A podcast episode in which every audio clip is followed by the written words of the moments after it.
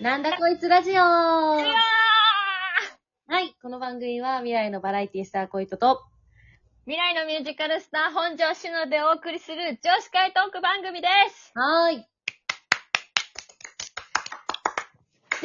電池100倍アンパンバンバマン大丈夫ですかアンパンマンサイドに許可取ってる。ーンあ、シノパンマンでお願いします。はーい。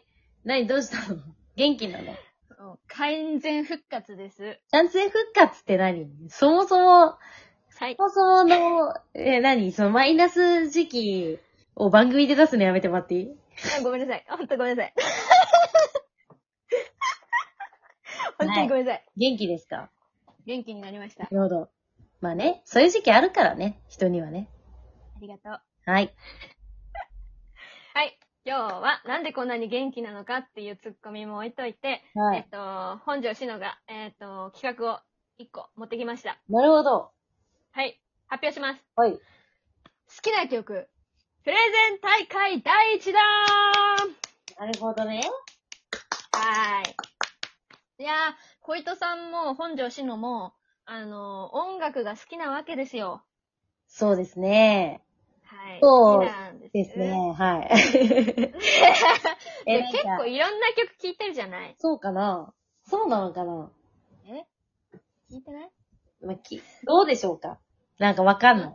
そう。まあ、私の場合はまあ、浅く広くって言ってもいいのかな。ああ、なるほどね。あ、うち結構深くかも。あー、もうタイプ違うね。うん、どうなんだろう。でもなんかさ、良くない。本当に良くないよな、うち。こういうとこ ろ。なんかさ、音楽好きですよね、みたいな話した時にさ、あの、ういや、他の人もっと好きかもしんないからな、みたいなさ、 好 まあまあ、計り知れんよな、その、きですよ。当社費、はいはい当社費で言うと。はい。ストレートに。聞きますよ、音楽。聞いてない時間の方が短いもんな、一日の中 で。はいはい。 急に、急に爆発するじゃ言ん。うわんなきゃ。だだちゃダメだ、ちゃんと自分で言えるようにならなきゃね。はい好。き、好きだよね。で、で、で、で、で、で、うんで、まあ、で、あの、まあ、うちらはね、好きな曲いっぱいあるんだけど、はい。じゃあまあ、本庄志乃の好きな曲って何小糸さんの好きな曲って何っていうのを、まあ、プレゼンしたいじゃんっていう感じで、なんかさ、好きな曲ってさ、人間性出るじゃん。まあ、その、あ、うーん。に好きな曲っていうのもある よ。結構その人が分かったりしちゃったりしない、人だからこそね、なんかこう好きな人の好きな曲って聞きたくなりませんか、私めっちゃすぐ聞くよ。どんな曲好きなのみたいな。うんそうそうそうそう。な、何聞くのって感じで、親密になったら、うんその人のここと知りたいなって思って結構曲聴きがち。曲とか映画とかね。そうそうそうそうそう。人間性出ちゃう。まあそ、そこまで前振りをして、まあ、プレゼンしちゃうんですけはど、い。まあ、第1弾、本庄氏の何をプレゼンしようかなって思った時に、結構私、本当に好きな曲は、あの、教えたくない人なんですよ。おし教えたくない。企画終了ですね。じゃあ、ちょっと、終了。おもう教えたくないんだけど、まあでもこれはもう私の世界一好きな曲って言っても過言ではない曲をえ、言っちゃいます。いいんですかそんな、教えたくないのに。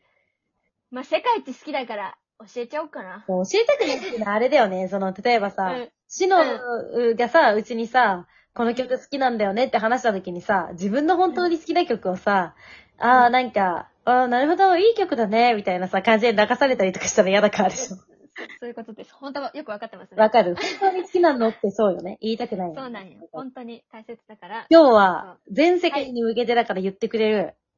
はい、言いますよ。本当に世界一好きな曲。はい。えっとですね、愛子さん。愛子もさん、愛子さん来た。シロちゃんといえば。しのちゃんといえば愛愛子さんなんですけど、愛子さんのうん。ひまわりになったら、おー。聞聞いたことありますよ。はい。っていうのも、えっしとのちゃんが好きだって言うから、うちも聞いた曲ですね、これは。そうで、そうなんですよ。好きだから、うん。小糸さんも好きだし、特別教えちゃうよって言って、教えちゃった曲です。あ らそう、ひまわりになったらっていう曲なんですけど、うんまあ、この曲を、あの、説明しますと、はい。もう、めっちゃ歴史から説明しますと、おお、歴史からいく。はい。1998年4月21日に、うん。愛子さんがインディース時代に、うん。えっと、まあ、シングルとして、蜂蜜という曲を出されたんですけどは、いリリースしたんですけれども、その時のカップリング曲として、ひまわりになったらという曲を発表したわけです。わー、インディーズのカップリング。はい。めっちゃ、なんか、コアっていうか、あれやね、 そうでしょう。伝説の曲みたいな感じよね。そう。で、その伝説の曲は私、インディース時代の曲としては聴けてないんですよ。あー、そのイン、やっぱそうだよね。その昔の、はいね、今じゃ正規のルートじゃ買えないってことだもんね。えー、そ聞うきたくないえ、もう絶対そそうでういうの聞きたいんだけど、うち。そう。で、正規のルートを辿っていった挙句に、うんみ、あの、ちゃんと見、会えたのが、うん。あの、2008年の、あの、二人というシングルをリリースした時うんうんに、ひまわりになったらもう再録されて、あリリースされた。ー。いや再録されー、るいや、前のバージョン聞きていやー、あ、ね、あのね、一応ね、なんかね、その、音楽番組で歌ってるところっていうのを、その過去の映像として私も、あの、見て聞いたら、なんか今と全然違う。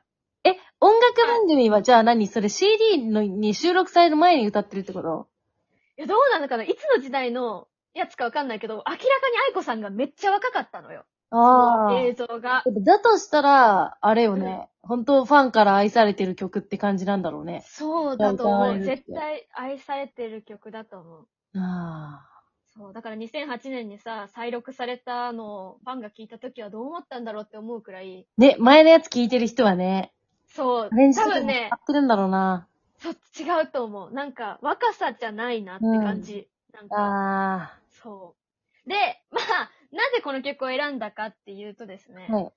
この曲の、その、ひまわりになったらって歌っている、その、その子が本当に愛おしいなって思って私は聴いてるんですよ。なるほど。愛おしい。